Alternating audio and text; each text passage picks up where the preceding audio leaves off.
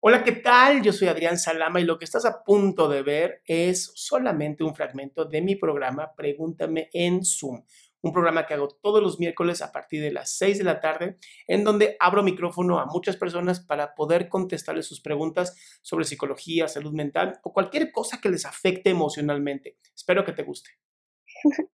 Eh, bueno, pues eh, mi pregunta o mi dilema va a que no sé cómo lidiar con una soledad. ¿Nada más con una? Eh, pues, en especial en pareja.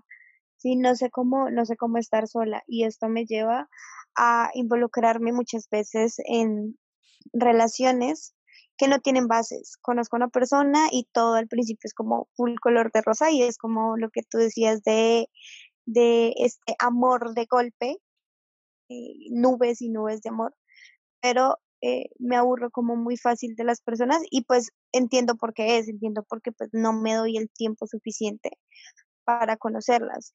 Y eh, mis relaciones se vuelven súper complejas, súper tóxicas, literal, me pasan eh, muchas cosas, de hecho cuando estaba escuchando a Erika, decía como soy yo, soy yo en una relación literal, me pasa muchísimo, o sea, es demasiado, como se repite y cuando digo como, ok, yo sé que mi problema es estar sola, así que voy a alejarme de todo el mundo y voy a estar sola, pues estoy refiriéndome a temas de pareja, ¿no?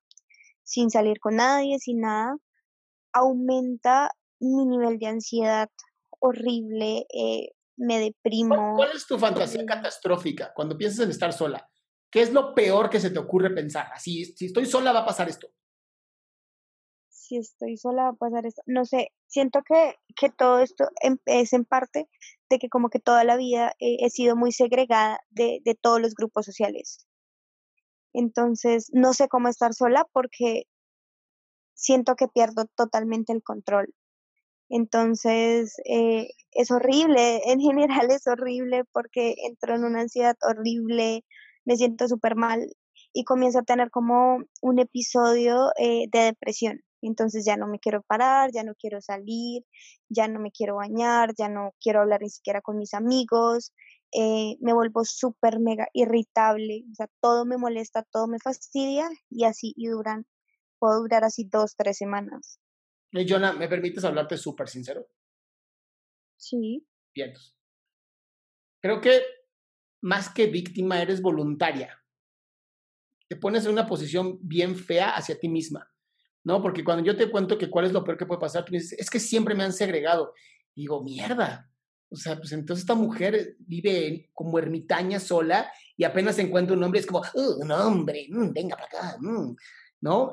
Hay que tener mucho cuidado en cómo, el cómo te hablas y el cómo te dices las cosas. Y no sé por qué quitaste el mute. No pongas mute todavía. Ok. Es importante que entiendas que este trabajo de, de conocerte a ti dices, es que me, eh, entro en soledad y entro en ansiedad y creo que voy a caer en depresión, sí porque te estás enfocando en lo que no tienes, sí porque te estás enfocando en todo lo que te falta, sí porque te estás enfocando en lo que no tienes control, pero y todo lo que sí estás alcanzando y todo lo que sí estás logrando, eso no importa, eso no vale. Entonces, aquí vamos a trabajar la autoconfianza. Y la autoconfianza se trabaja de una manera súper rápida a través de todos los días escribir de una a tres cosas que hayas alcanzado ese día.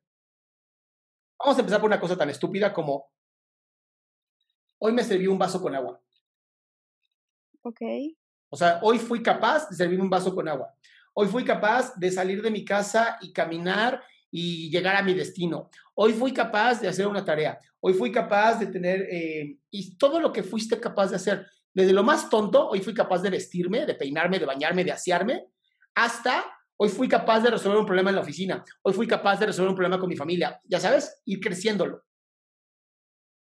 Y eso te va a dar mucha confianza, pero tienes que empezar de uno a tres cosas diarias de lo que fuiste capaz, de lo más chiquito hasta más o menos el día 28, día 30, de las cosas más geniales que hayas generado. Esto va a fortalecer tu autoconfianza.